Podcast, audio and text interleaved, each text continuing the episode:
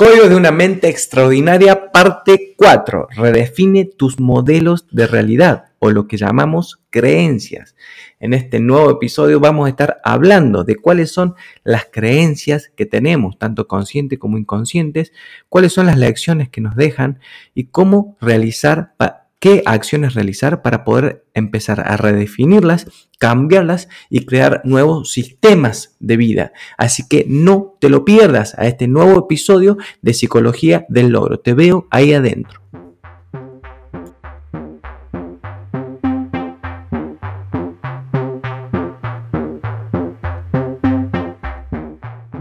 Bienvenidos amigos a Psicología del Logro, un espacio de transformación. Mi nombre es Dario Rosas y en este podcast te voy a compartir todas las herramientas, tips y consejos de desarrollo personal que me sirvieron a mí y a muchísimas personas más a transformar su vida para siempre. Porque no importa lo que quieras lograr o alcanzar, siempre el primer paso va a ser tu forma de pensar.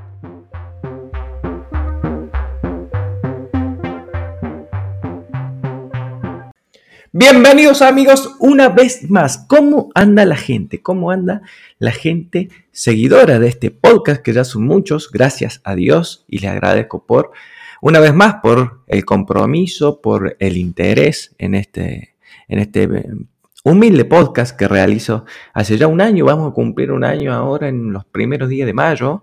Este podcast está siendo grabado el 13, viernes 13 de mayo, en un día bastante fresquito acá por la, ciudad de Río Tercero, Córdoba, Argentina. ¿sí? Nos escuchan mucho de em, México también, me salieron ahí las estadísticas, así que aprovecho el episodio de hoy para toda la gente de México que nos, siempre nos hace el aguante ahí, siempre están presentes y bueno, eh, les agradezco por eso. Vamos a comenzar, amigos.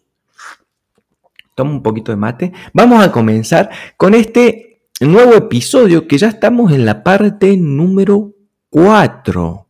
En la parte número 4, el episodio se llama literal, redefine tus modelos de realidad, que básicamente son las creencias, pero los voy a ubicar en el contexto de dónde estamos. Este, esta saga, que son los 10 códigos de una mente extraordinaria, que está dividido en cuatro pilares bien importantes. El espacio cultural es el número uno que tiene dos aspectos. El despertar que tiene tres aspectos y en el cual nosotros estamos en el aspecto número dos del despertar que se llama redefine tus modelos de realidad. El pilar número tres es la reprogramación y el pilar número cuatro es conviértete en alguien extraordinario. O sea que nosotros estamos dentro del pilar número dos en el episodio número 2 que consiste de 8 puntos muy importantes. El episodio se llama, como te decía, redefine tus modelos de realidad y básicamente para traducirlo es cambia tus creencias sobre la realidad. Pero para cambiar algo lo que primero hay que hacer es identificarlas. Nosotros veníamos mencionando cuáles eran las creencias sobre nosotros mismos y sobre nuestro entorno. Pero hay algo muy, muy importante y vamos ya adentrándonos en, en el episodio puro que tenemos que aprender y saber. Él da muchos ejemplos en este libro. Eh, Vicente Laquiani es el autor de este libro, 10 códigos de una mente extraordinaria, que Existen creencias o modelos de realidad que es lo mismo, es un sinónimo, que son conscientes, ¿sí? Básicamente las creencias de las cuales somos conscientes es lo que sabemos que creemos. Sabemos que creemos que, em, no sé, sobre la amistad, ¿sí? Sabemos que tenemos creencias sobre eh, cómo es adecuado vestirme, sabemos que creemos sobre cómo debería de ser una relación amorosa, cómo debería ser una relación eh, de trabajo. son todas creencias que conocemos y que sabemos que, sabemos que creemos, ¿sí? Pero, pero, y esto es lo más importante, esto es lo más importante, hay creencias que no sabemos que conocemos, que es un nivel un poco más elevado, directamente están arraigadas en nuestro subconsciente y determinan, condicionan mi comportamiento sin siquiera yo darme cuenta. Por eso el primer, el primer aspecto de todo esto es empezar a identificar esto. Y él menciona un ejemplo de que una vez en un congreso internacional, eh, allá por la isla de Fuji, donde eh, Tony Robbins tiene una, casa donde hace eventos muy grandes, ¿sí? es una isla prácticamente, es una isla de él, estaba con un monje tibetano y le menciona que él tenía creencias de, tenía baja, baja autoestima. ¿Cuál, ¿Cuál, era su mayor desafío? Era que él tenía eh, una baja, baja autoestima, por eso él necesitaba demostrar todo el tiempo quién era, necesitaba demostrar la cantidad de dinero que tenía, la empresa que dirigía, la cantidad de eh, eh, no sé, empleados que tenía y bueno, necesitaba todo el tiempo eh, exteriorizar sus logros porque en realidad estaba vacío de autoestima, lo cual en ese momento a él le hizo mucho, como que se sintió amenazado, reaccionó con, no, no, no mala manera, pero sí a la defensiva. Y le hizo tomar conciencia que era realidad y que la mayoría de nosotros eh, el 95% de las personas tenemos una, creencia instalada eh, en el subconsciente de que de no ser suficientes. ¿sí? Si hay una creencia que es un común denominador en la humanidad, es la creencia de no ser suficientes, de no ser suficientes para, para cualquier cosa de no ser suficiente para tener cierta pareja, para tener cierto estilo de vida, para tener eh, cierta, eh, cierto cuerpo físico, para tener cierta salud. Para Entonces, em, si él, él, menciona que si hay una creencia que deberíamos de intentar cambiar y modificar, es justamente esa que todos la hemos tenido en distintos niveles, todos la hemos sufrido por ahí, pero empezar a escalar en los niveles de empezar a, romper esa creencia en distintos niveles, como, como mencionaba recién, es una de las, de, las actividades que deberíamos de, mencionar, de, hacer todos básicamente. En el punto número dos, él, menciona tres lecciones que aprendió. ¿sí? Esta es la número uno, que dice que nuestras creencias están bajo las superficies estas creencias inconscientes están bajo la superficie de lo que nosotros conocemos de la conciencia, o sea que excarbar un poco más a profundidad es eh, una de las tareas que deberíamos de, mencionar. Él menciona otro, otro momento de, y ejemplifica esto de, no ser suficiente, de cuando él era pequeño, eh, tenía como un, un, aspecto que tenía mucho acné, él no se consideraba él no se una persona atractiva, físicamente atractiva, y lo cual lo llevó a tener muchos problemas a la hora de relacionarse con el sexo opuesto. Y que una, una eh, eh, cuenta la historia, en un momento en una, en una fiesta, ayudado por algunos tragos de más, precisamente algunas cervezas de más, estaba bailando con la chica más linda de, de la noche, lo que él menciona, y no sé en qué momento toma la valentía, se le acerca y de repente le da un beso. Estamos hablando de una persona de, habrá sido 15, 16 años, adolescente, y que cuando él se siente, eh, cuando él toma conciencia de lo que hace, se siente muy avergonzado y la chica como que le respondió, le correspondió esa situación y ahí empezó como, gracias a Mari, creo que se llamaba la muchacha, gracias a ese evento, él empezó a, tomar, eh, a, a, mirar esta creencia de, un aspecto distinto, de que a lo mejor no era que era, él se mencionaba como un friki en ese momento, y que podía ser una persona atractiva para, eh, el sexo opuesto. En, en la adolescencia, obviamente, esto tiene una connotación mucho más importante y más relevante. Entonces, él, gracias a ese momento y que después eh, lo pudo a ser más consciente, empezó a romper esas creencias de que él no era, no, era suficiente para tener una relación o, verse o atraer al sexo opuesto o, lo que sea. ¿sí? Entonces, eh, es muy común. Entonces, ahí en ese momento se dio cuenta de que habían, no en ese momento eh, cuando lo, realizó, sino con el paso del tiempo, se dio cuenta de que ese momento había marcado un antes y un después a la hora de él sentirse eh, eh, físicamente atractivo. Entonces, y empezó a identificar que una de las lecciones es que nuestras creencias están bajo la superficie. Como te decía recién, muchas de esas ni siquiera nos damos cuenta. ¿sí?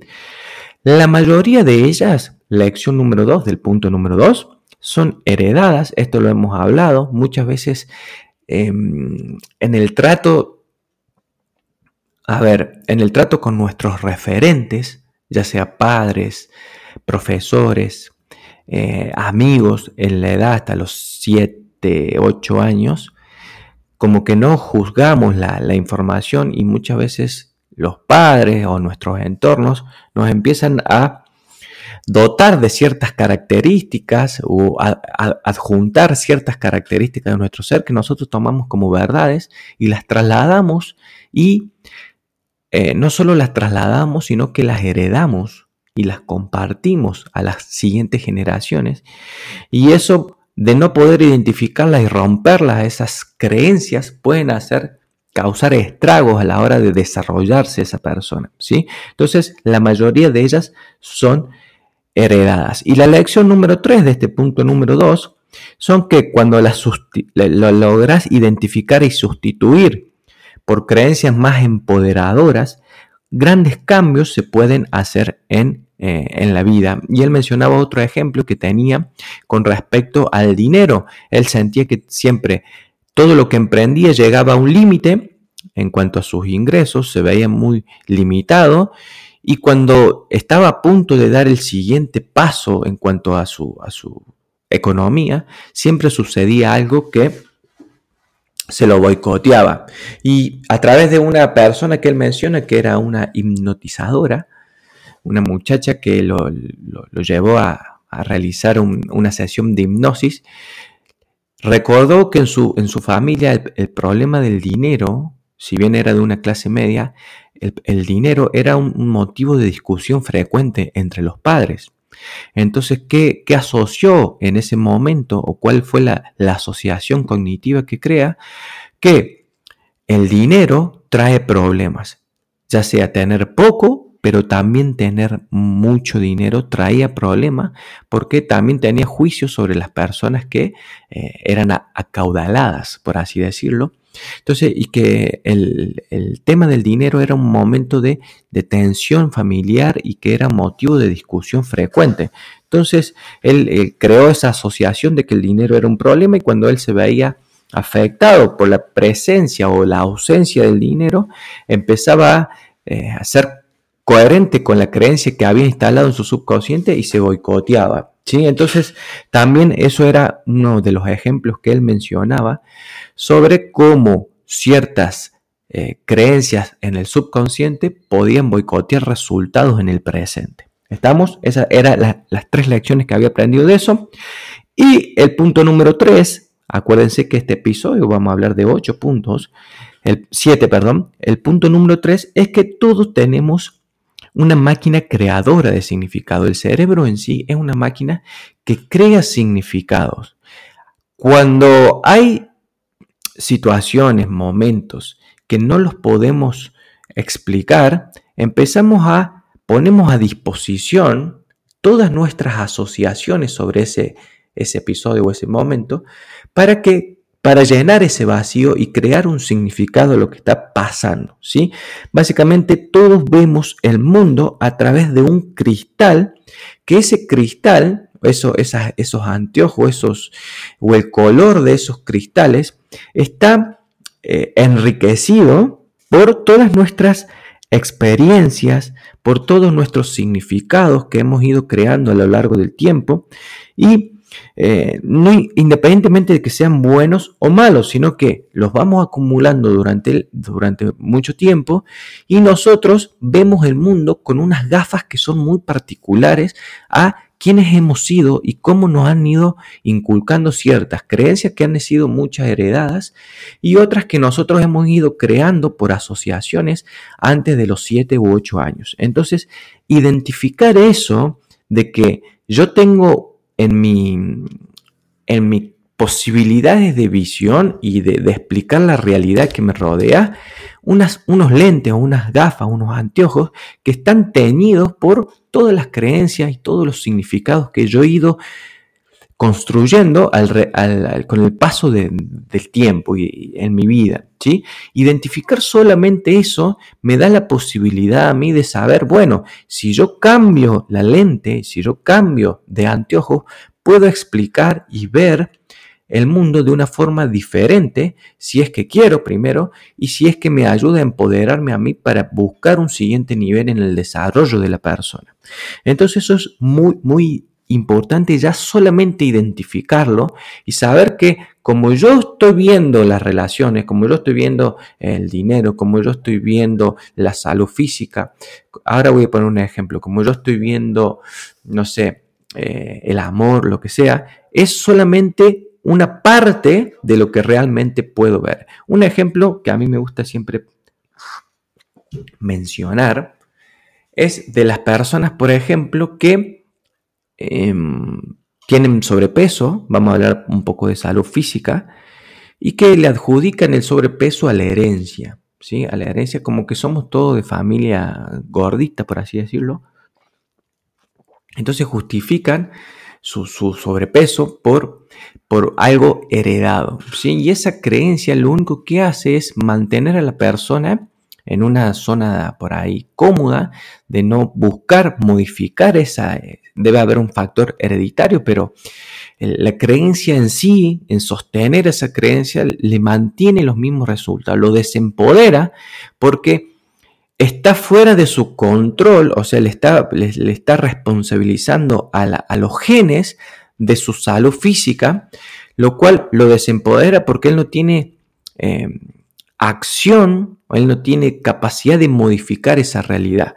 Y lo que tiene que suceder es que una vez que rompa esa creencia de que él, de que él o ella, perdón, tiene ese resultado, solamente por los genes, y si yo a esa persona le digo, mira, Acá hay un estudio científico, que de hecho lo hay, que, menciona que el factor de incidencia de un, de un gen solo puede afectar al 10% del resultado de esa persona y que el 90% del resto es, son acciones que la persona tiene que hacer para modificar eso. O sea que el 10%, el, eh, solamente un gen incide un 10% en el resultado. Si yo se lo muestro y se, lo justifico, es muy probable que esa persona rompa esa creencia.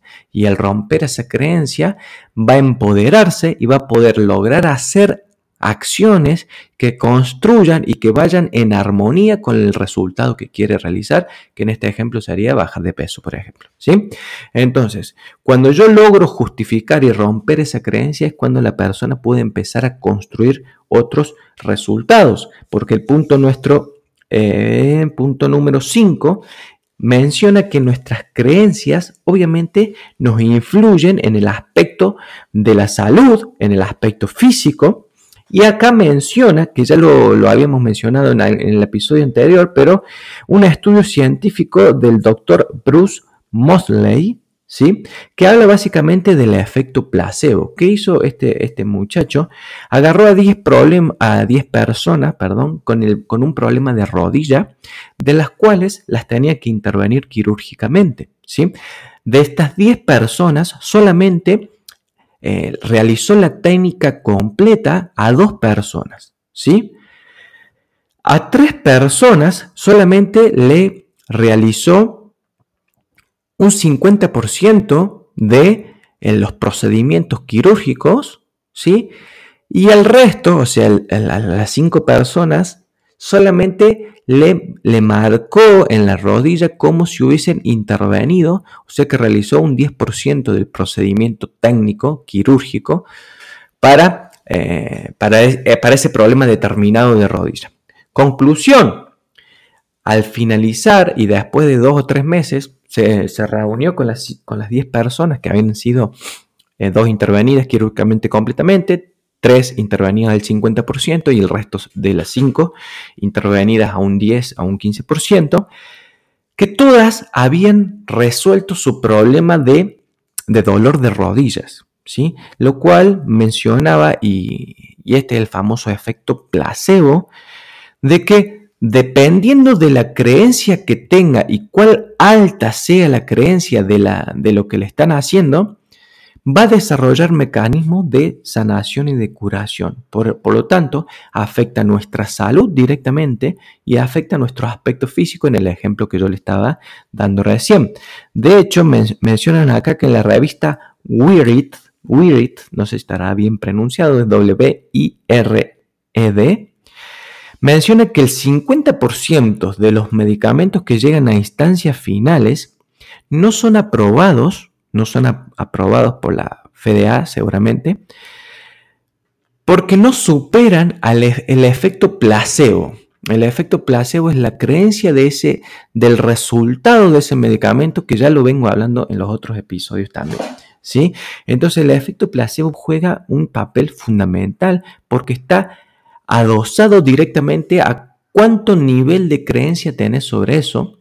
Entonces, Obviamente en la industria de la farmacología es muy utilizado y como te mencionaba en algunos de los otros episodios, ya no es solamente influenciado por eh, la figura de autoridad que puede representar un médico que te aporta el medicamento, sino que ya en el nombre del medicamento deja implícito cuál es el resultado que produce. Creo que te había dado el ejemplo del resaquín Así que eh, el efecto placebo juega un papel fundamental en esto de las creencias. Entonces, fíjate que tu creencia sobre tu aspecto físico, tu creencia sobre tu salud puede ser modificado a, tal nivel de que una persona que no recibió ningún tipo de intervención quirúrgica desarrolló o podemos decir que sanó su problema de rodilla solamente con aportar el nivel de creencia que necesitaba para lograr ese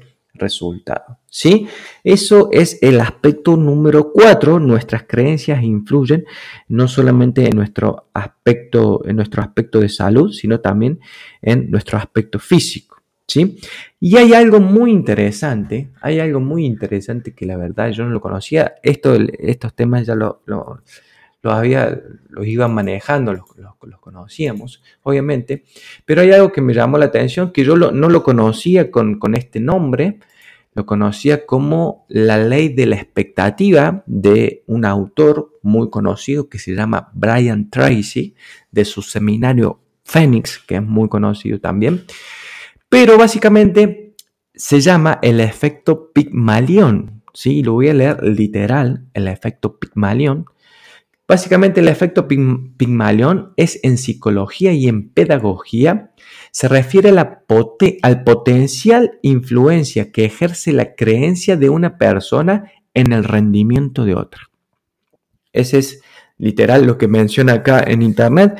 Básicamente lo que vamos a decir es una figura de autoridad para alguien, si crea expectativas altas sobre el rendimiento de una persona, puede trasladar ese rendimiento a que se, exprese tal cual o, con la misma o directamente proporcional a la expectativa. Vamos a resumirlo esto. Este, este efecto fue estudiado por eh, el doctor Robert Rosenthal, que es muy conocido, que básicamente habló del efecto de la expectativa o el efecto Pygmalion en 1968. Básicamente se hizo un estudio en un grupo de alumnos donde se le hacía un test de IQ o de inteligencia a través de ciertas preguntas. Tiene que haber alguien de autoridad, de que las personas entiendan que es una persona de autoridad, porque el efecto es, la autoridad aumenta la, la, posibilidad de que esa creencia tome fuerza.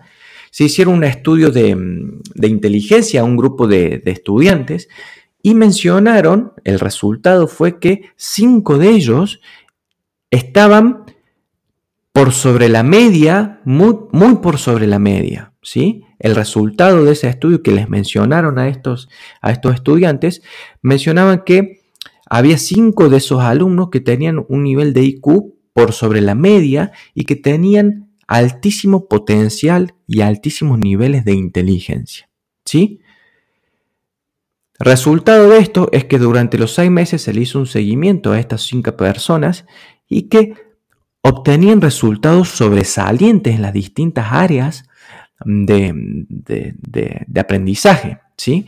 que no habían obtenido previo a este estudio. Como resultado de ese estudio final, se supo que a los cinco alumnos lo habían seleccionado al azar, nunca habían tenido en cuenta el, resultado de, eso, de ese estudio, simplemente habían instalado la creencia en las mentes de esos cinco seleccionados al azar de que ellos tenían un nivel de inteligencia superior a la media y que se, y como consecuencia de eso se correspondían en los resultados que obtuvieron durante los seis meses que le hicieron el seguimiento. Fíjense qué tan importante es instalar en la creencia de, alguna persona, de la expectativa, se llama ley de la expectativa, yo la conocí así. Y hay una historia muy conocida, creo que era de Edison, de Edison, de que lo habían expulsado de la...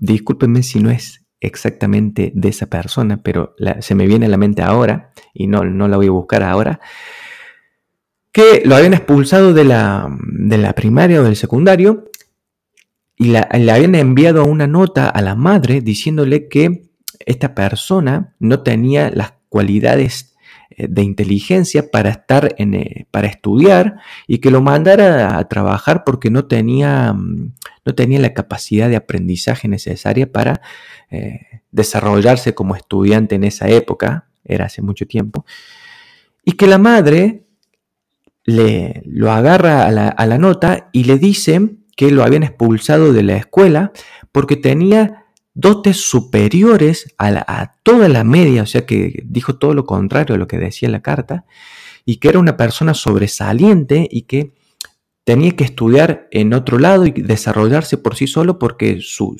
nivel de inteligencia era tan alto que, no, que no, no, encajaba con el resto de los alumnos. Bueno, como consecuencia de eso nació este, esta, esta persona que tiene más de miles de patentes, que era eh, Thomas Edison. Creo, y repito que creo que era él, sí, pero se me vino a la cabeza y lo quería mencionar. Así que, efecto de Pygmalion, y él menciona, bueno, muchas veces como, como con nuestros hijos, o con nuestros sobrinos, o con lo que sea, muchas veces como si somos capaces de identificar esto, cómo nosotros podemos elevar sus creencias acerca de sí mismos, acerca de lo que son capaces de lograr y muchas veces no lo hacen por desconocer esta información. Si eso era el punto número 6 que desenlaza en la ley número 4. Las mentes extraordinarias tienen creencias empoderadoras. Obviamente, las personas que desarrollan grandes resultados tienen en sus haberes creencias sobre sí mismos muy empoderadoras, que desarrollan mucha confianza y que los llevan a buscar resultados por sobre la media, que los llevan a buscar resultados que crean otras realidades y que modifican el mundo muchas veces, ¿sí?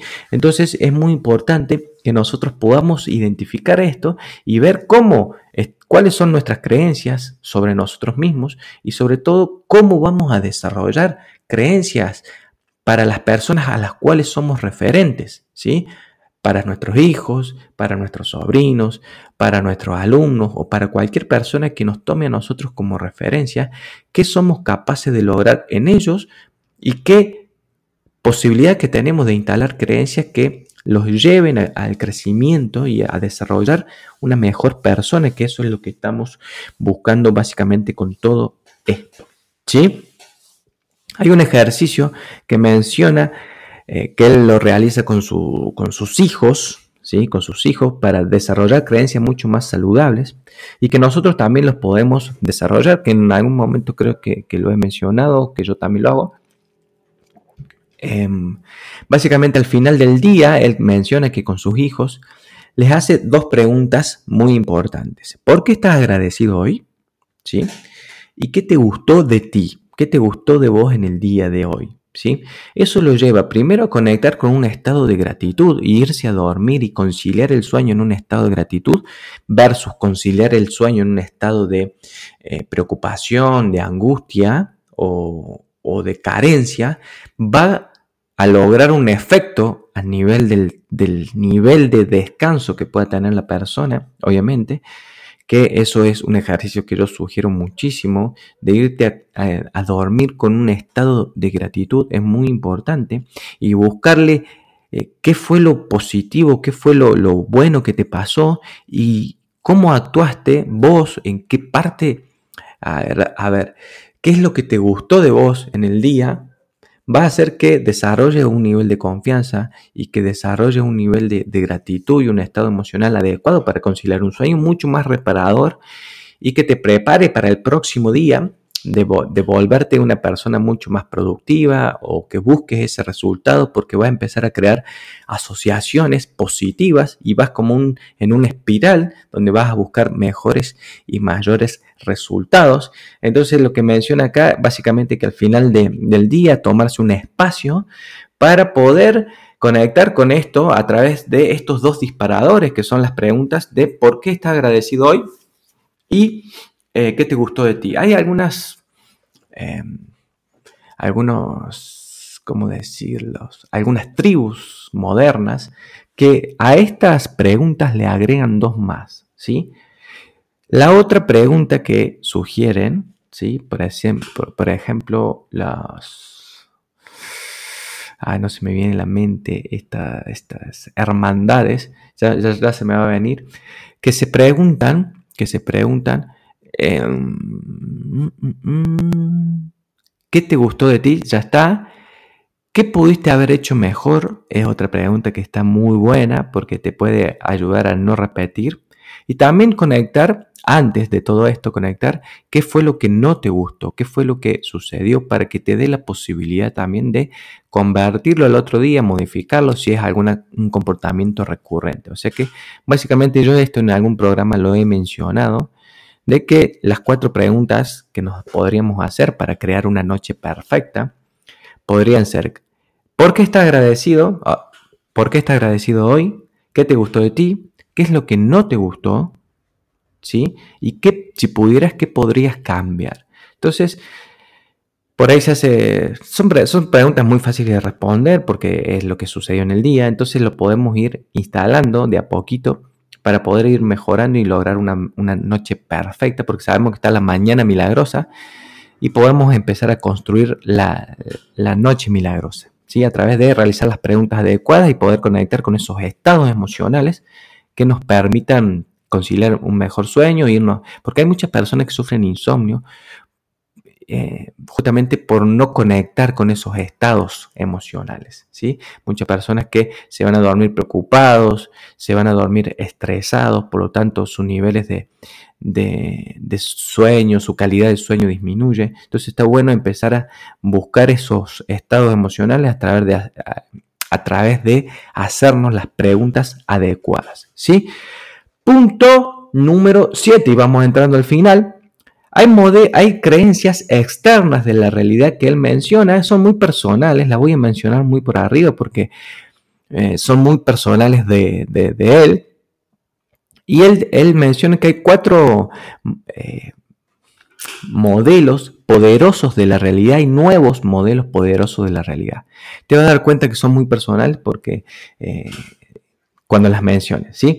Todos poseemos una intuición humana. Él menciona que eh, muchas, todas las personas tienen esta intuición y que él empezó a hacer mucho caso a la, intuición y no tanto a la razón, porque sabía que esos estados emocionales estaban en armonía con lo que él quería lograr en su vida, lo que quería alcanzar. ¿sí? Eh, básicamente nosotros actuamos en dos niveles, algo que es eh, el instinto, que él personalmente le hace, le hace mucho, le toma mucha relevancia, y el instinto racional. ¿sí? Ese es el punto número uno. El punto número dos de estas cuatro poderosas modelos de realidad es la curación mente y cuerpo, que es extremadamente poderoso que él, lo menciona a través de lo que es la visualización creativa. Él, eh, como mencionaba, tenía problemas de acné crónico y él se empezó a imaginar a través de, momentos de 5 a 10 minutos de meditación que su acné desaparecía de, su piel, como que se lo, se lo se empezaba a resecar todo el acné y se le empezaba a, a curar y a sanar todo eso, lo cual él lo mencionó y lo, lo, logró hacer. Si quieren, en algún momento hablamos de esto, podemos hablar 3, 4, 5 episodios de lo que es visualización creativa. Eh, hay muchas personas que lo utilizan para sanar incluso hasta fracturas. parece muy elevado, pero en algún momento lo voy a justificar un poquito más de dónde viene. Eh, hay autores muy, muy, muy reconocidos a nivel mundial que hablan de esto y justifican esto con, con, muchos estudios muy, muy sustentables, que son muy, muy poderosos. Entonces, algún momento lo vamos a hablar, pero él lo mencionó esto de la visualización creativa y conectar con esos estados emocionales de recuperación a través de la susanación eh, del acné crónico que tenía.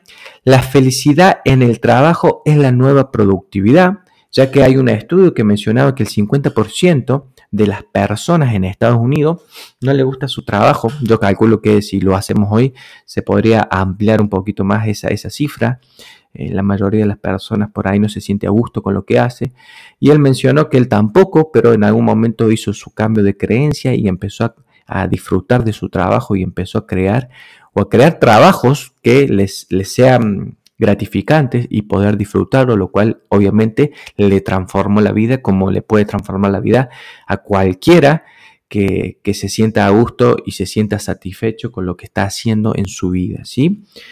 Y es posible ser espiritual y no religioso. Él tuvo grandes problemas cuando eh, su cultura oriental, ¿sí? Por así decirlo, él la tuvo que trasladar a una cultura totalmente occidental entonces eso lo, llevó a tener grandes conflictos entre su religión y su,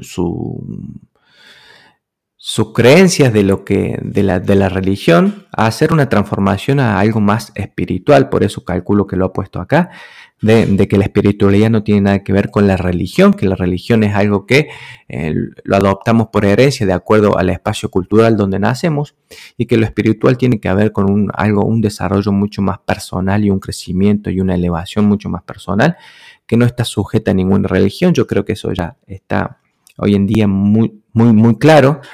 Pero bueno, él lo, utilizó y fue un quiebre que tuvo que hacer evidentemente porque tenía un, una confrontación entre lo que le habían explicado durante toda su vida y al mundo donde decidió vivir. Entonces, debe haber sido una situación muy, muy complicada para él. Entonces, esos fueron los cuatro modelos poderosos de la realidad que él mencionó. Cada uno debe tener los suyos, pero sabemos que eh, vamos en busca de esas, de, de romper esas creencias y como dice acá, de identificarlas, romper las que nos desempoderen como persona y instalar en nuestro subconsciente en algún momento podemos hablar de eso. Eh, cuáles son las creencias que nos van a llevar al siguiente nivel, que nos van a ayudar en el desarrollo de la persona, de, convertirnos en una mejor versión. Así que los invito a que ustedes puedan hacerlo. En el episodio anterior yo dejé para que puedan descargar eh, un PDF donde están unos ejercicios que él menciona y acá lo voy a actualizar porque hay algunas preguntas de los 12 dominios que habíamos hablado de una vida totalmente equilibrada. Vamos a realizar unos ejercicios, unas preguntas a través de cada uno de esos dominios para ver cuáles son las creencias que tenemos en cada uno de esos dominios y poder identificar cuáles son las más vulnerables o las que tienen menor puntaje para empezar a identificar cuáles son las que deberíamos de empezar a cambiar urgentemente y hacer un listado de cuáles son las creencias que me desempoderan como persona y me limitan, hacen que mi espacio cultural sea limitado y empezar a modificarlas por algunas que me lleven a otro nivel, que me empiecen a, crear resultados diferentes. Eh, y que sean más y que estén más en armonía con lo que yo quiero ser, hacer o tener en mi vida. Así que bueno, amigos, se los voy a dejar, lo voy a, mm, lo voy a editar, ya lo, ya lo cargué. Eh, la, única, mm, la forma más fácil para entregárselo es automatizarlo a través del bot. El bot es una herramienta que me permite a mí entregarle los PDF sin tener que estar mandándoselo individualmente. Solamente tienen que sacarle una captura de pantalla al, episodio, sigue escuchando el episodio o viéndolo, lo que sea, y etiquetarnos, etiquetarnos como arroba psicología del logro, y de esa forma se les va a abrir el bot, que es el mensaje directo, y que les va a hacer entrega directa del PDF. Así que si lo quieren completo, ahora está actualizado, está actualizado porque le voy a poner las preguntas también para que ustedes puedan identificar esas creencias, buscar las áreas de equilibrio de una persona extraordinaria, identificarlas, son 12, y luego, a través de una serie de preguntas que están debajo, de cada eh, área de la excelencia de, una, de una persona equilibrada, poder identificar cuáles son las creencias que lo están eh, limitando para poder atravesarlas por un matiz y deshacer esas creencias y poder lograr modificar eso, ¿sí? Así que les pido que si lo quieren, que les recomiendo muchísimo obviamente que lo tengan, nos etiquetan, nos, nos arroban como psicología del logro, sacan la captura de pantalla, nos arroban y inmediatamente el bot les va a hacer entrega del PDF. Así que amigos, espero que les sirva, que les guste. Falta mucho todavía, ¿sí? Vamos por el segundo pilar. eh, el punto número 2, donde dice redefine tus modelos, ya, le, ya, ya les dije, eh, ya terminamos ese episodio. El próximo episodio vamos a hablar, una vez que nosotros somos capaces de definir nuestras creencias y identificarlas y cambiarlas, vamos a actualizar los sistemas de vida, que era lo más importante. O sea, si yo tengo creencias y en base a esas creencias creé un modo de vida, cuando yo tenga otras creencias, voy a crear otro modo de vida. Otro, él menciona como un sistema de vida, que básicamente son los hábitos que van en armonía con esas creencias. Yo, si no cambio mis creencias, no puedo incorporar nuevos hábitos. Entonces, si yo cambio mis creencias, puedo incorporar nuevos hábitos. Entonces, en el próximo capítulo, vamos a actualizar directamente cuáles son nuestros nuevos sistemas de vida armonizados con nuestras nuevas creencias. Por eso te pido que lo descargues a este PDF, realices los ejercicios ahí mencionados para que en el próximo capítulo ya puedas diseñar tu nuevo sistema de vida que va a crear nuevos resultados. Así que amigos, espero que les haya servido, que les guste. Les mando un fuerte saludo. Gracias a todos los que me escuchan. Gracias a todos los que me tienen ahí buena energía.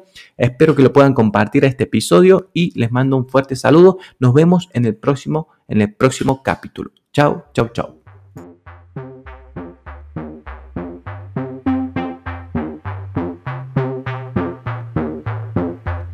Y esto fue un episodio más de Psicología del Logro, un espacio que transforma. Recuerda que esto es muy importante que lo puedas compartir con las personas que crean que realmente esta información les va a cambiar su vida. Que no importa lo que quieran lograr, no importa lo que quieran tener o alcanzar, siempre el primer paso va a ser su forma de pensar. Hasta luego amigos.